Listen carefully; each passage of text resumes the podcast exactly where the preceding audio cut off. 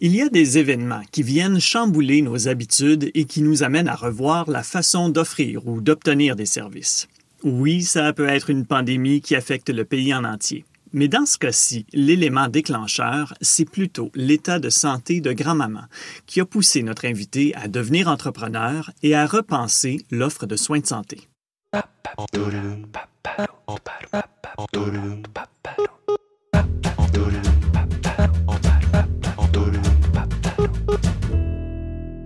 Bienvenue à Objectif Croissance. Je m'appelle Frédéric Chouanière et j'ai le plaisir de m'entretenir à distance avec Anna Schiff, cofondatrice de Dialogue, entreprise de télémédecine dont elle est également chef stratégie et produits. Bonjour Anna. Bonjour Frédéric. Euh, j'ai insisté sur le fait qu'on n'est pas physiquement dans la même pièce, dans le même studio. COVID oblige. Euh, mais aussi parce que la notion de service à distance, c'est vraiment au cœur de votre modèle d'affaires. Oui, exactement. Depuis le tout début. Et Dialogue, qu'est-ce que c'est exactement? Dialogue est un service médical qui donne accès à des individus à une équipe multidisciplinaire de santé, donc des infirmiers, infirmiers praticiens, coordonnateurs de soins, médecins, pour toute question de santé physique ou santé mentale. Ce que je comprends, c'est que c'est un service de première ligne, c'est ça? Un service de première ligne, euh, principalement. Euh, on fait aussi des, on offre des services de santé mentale un peu plus poussés. Et le tout est accessible à travers une application mobile sur notre téléphone ou euh, par l'ordinateur, essentiellement. Et là, je vais vous dire bien humblement, moi, je ne connaissais pas du tout Dialogue parce que je ne suis pas client. Ce que je comprends, c'est que c'est aussi un service qui est offert à travers l'employeur. Exactement. Exactement. Donc, des employeurs choisissent d'offrir ce service-là comme un avantage social à leurs employés et aux familles de leurs employés. Euh, et c'est un service bien apprécié euh, généralement par, euh, par les individus.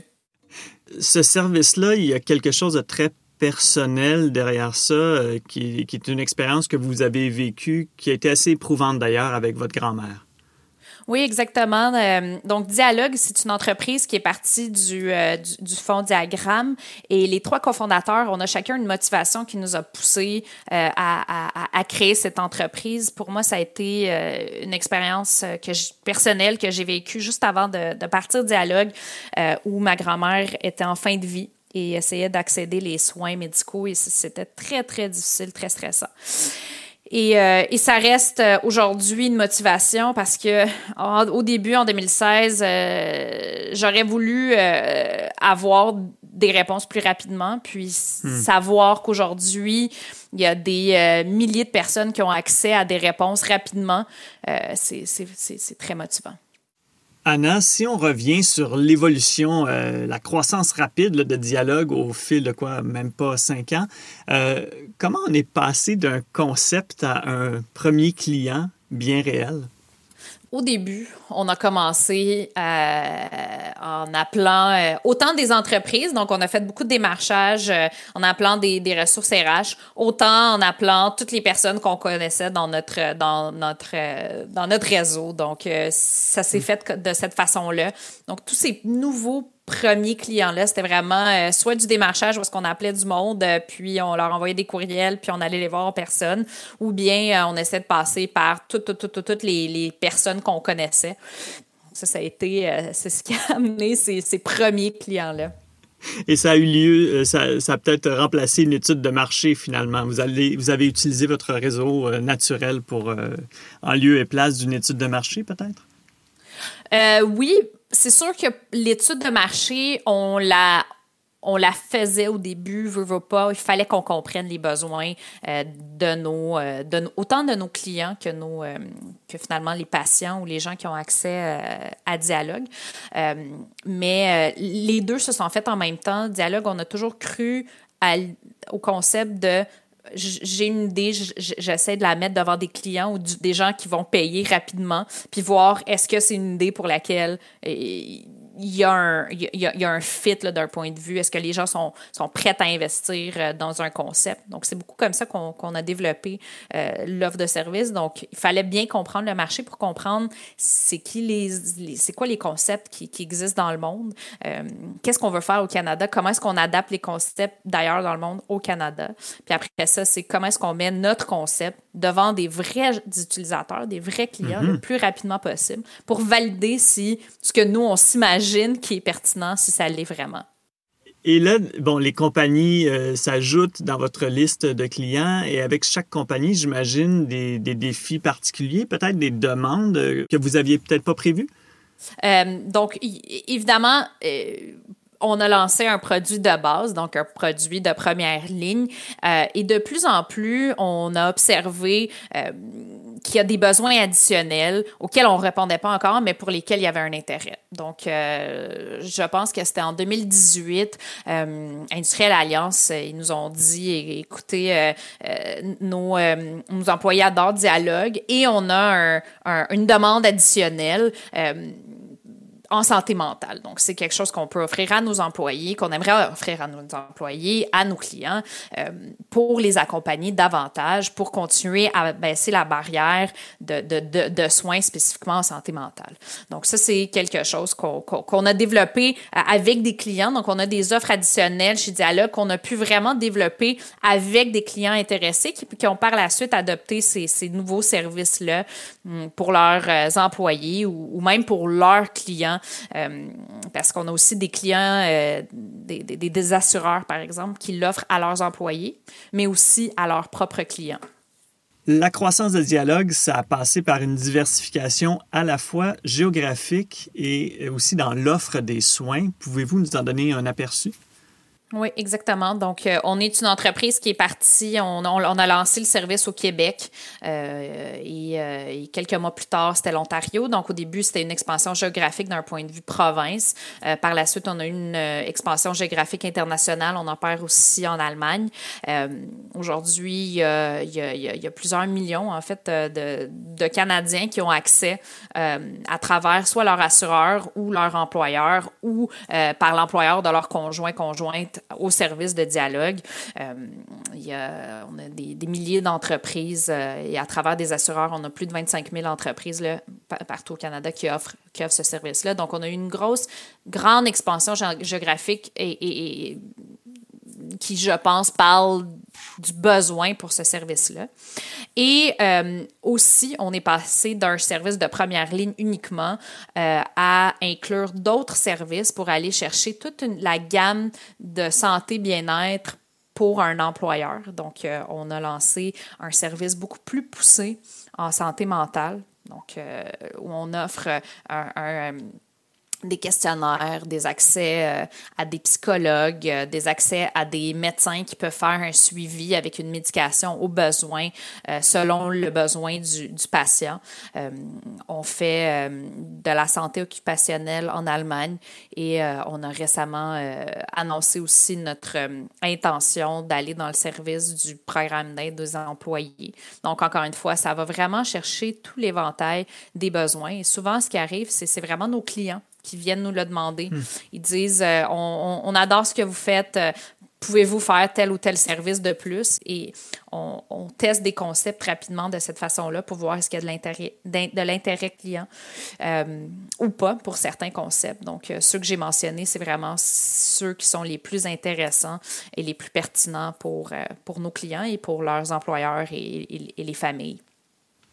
Et là, c'est arrivé avec ce premier client, vous avez pu euh, avoir la preuve que votre concept fonctionnait.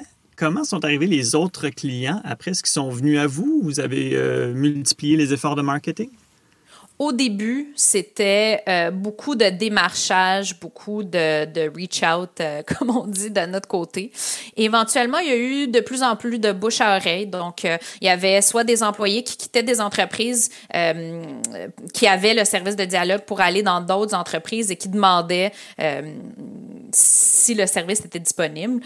autant ah. il y avait des, des, des, des personnes dans les, dans les RH qui en parlaient dans leur réseau à, d'autres et, on a commencé à avoir de plus en plus d'intérêt ou bien ce qui arrivait aussi c'est quand on les appelait pour une première fois ils disaient ah oui justement il y a tel ou tel qui m'en a parlé récemment et ils étaient beaucoup plus ouverts à nous écouter manifestement, votre relation avec vos clients repose sur de bonnes bases parce qu'ils en redemandent.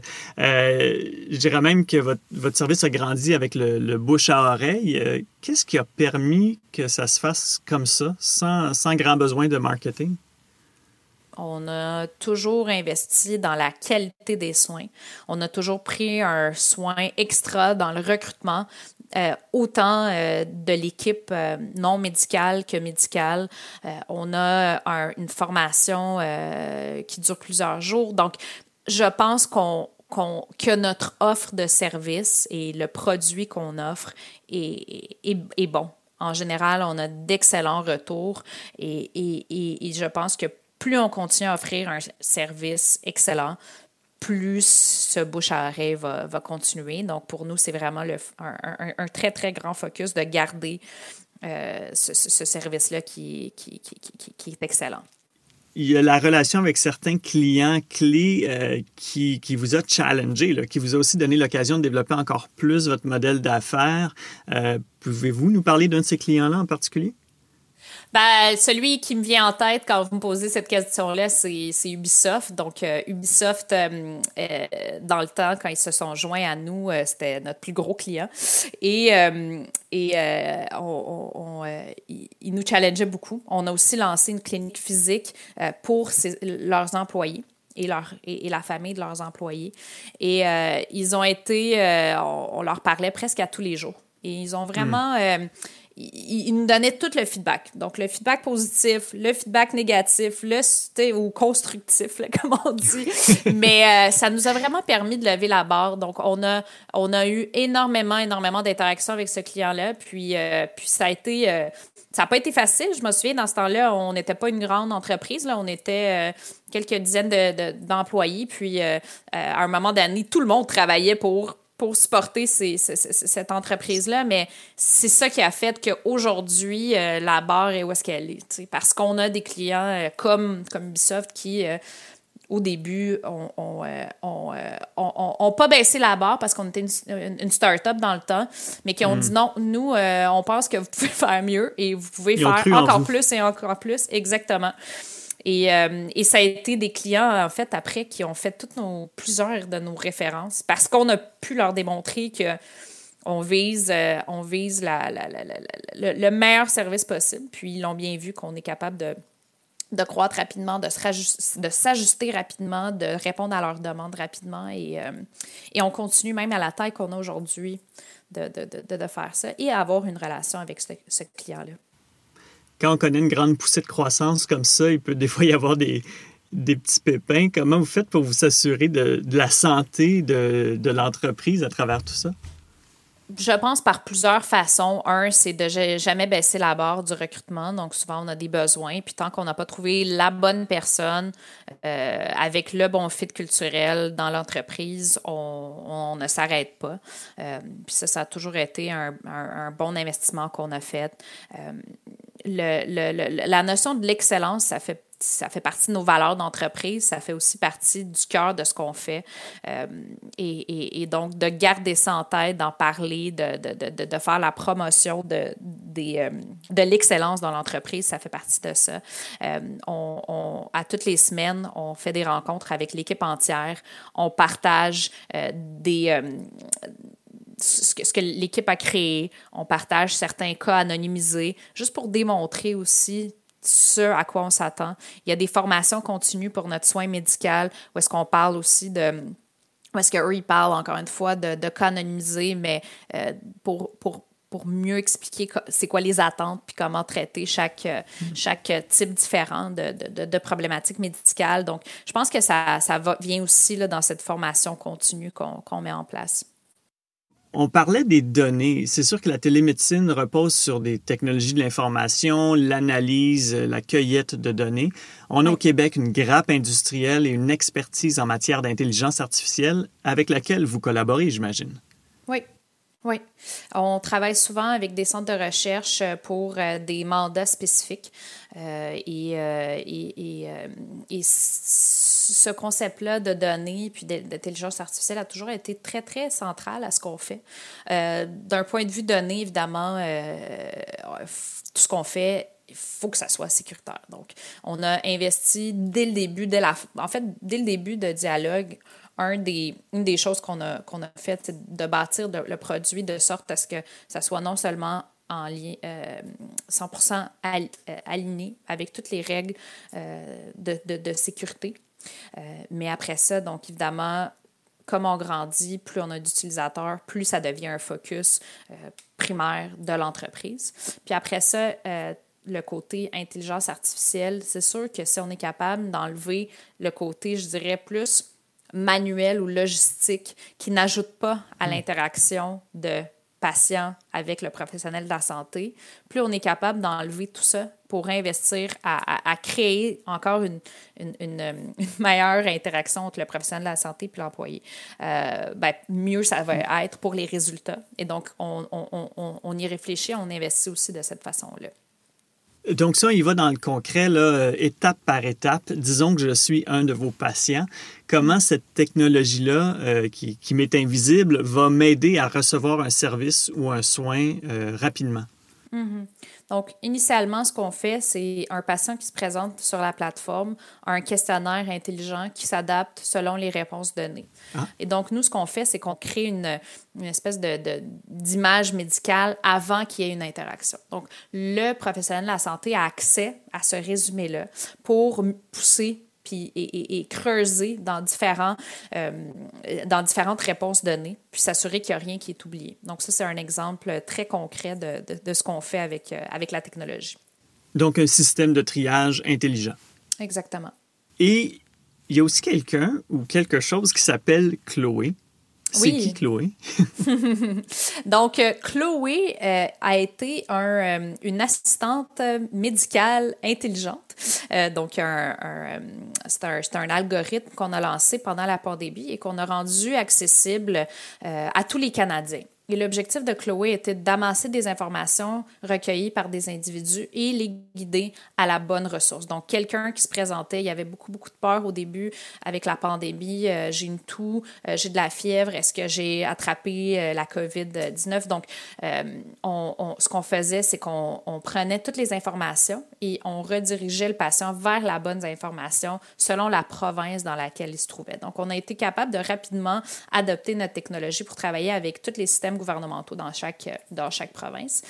Et, euh, et en fait, le nom Chloé, en fait, Chloé, c'était notre euh, toute première infirmière qui s'est joint à Dialogue et qui a, euh, en fait, qui, qui, qui, qui, a créé un peu ce cœur de, de soins puis d'empathie pour les employés. C'est une, une, infirmière extraordinaire, très empathique, que nos patients adoraient. C'était la hmm. première personne qui a cru dans l'entreprise avant même qu'on ait un nom choisi pour l'entreprise qui, avait quitté dans le temps son, emploi euh, pour venir se joindre à nous à temps plein. Et, euh, et c'est beaucoup elle aussi qui a établi les règles de sécurité euh, et les, le standard pour les infirmiers spécifiquement.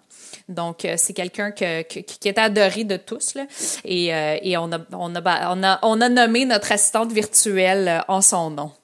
Euh, c'est un bel hommage, c'est une belle façon de, reconnaître tout l'apport de, cette personne qui était, qui hmm. était vraiment dans le côté concret de la santé. Mais est-ce que Chloé, euh, là je parle pas de l'infirmière en chair et en os, mais la Chloé virtuelle, est-ce qu'elle ouvre la porte à un personnel robotisé qui va remplacer les infirmières et les, autres intervenants de santé avec qui on a affaire?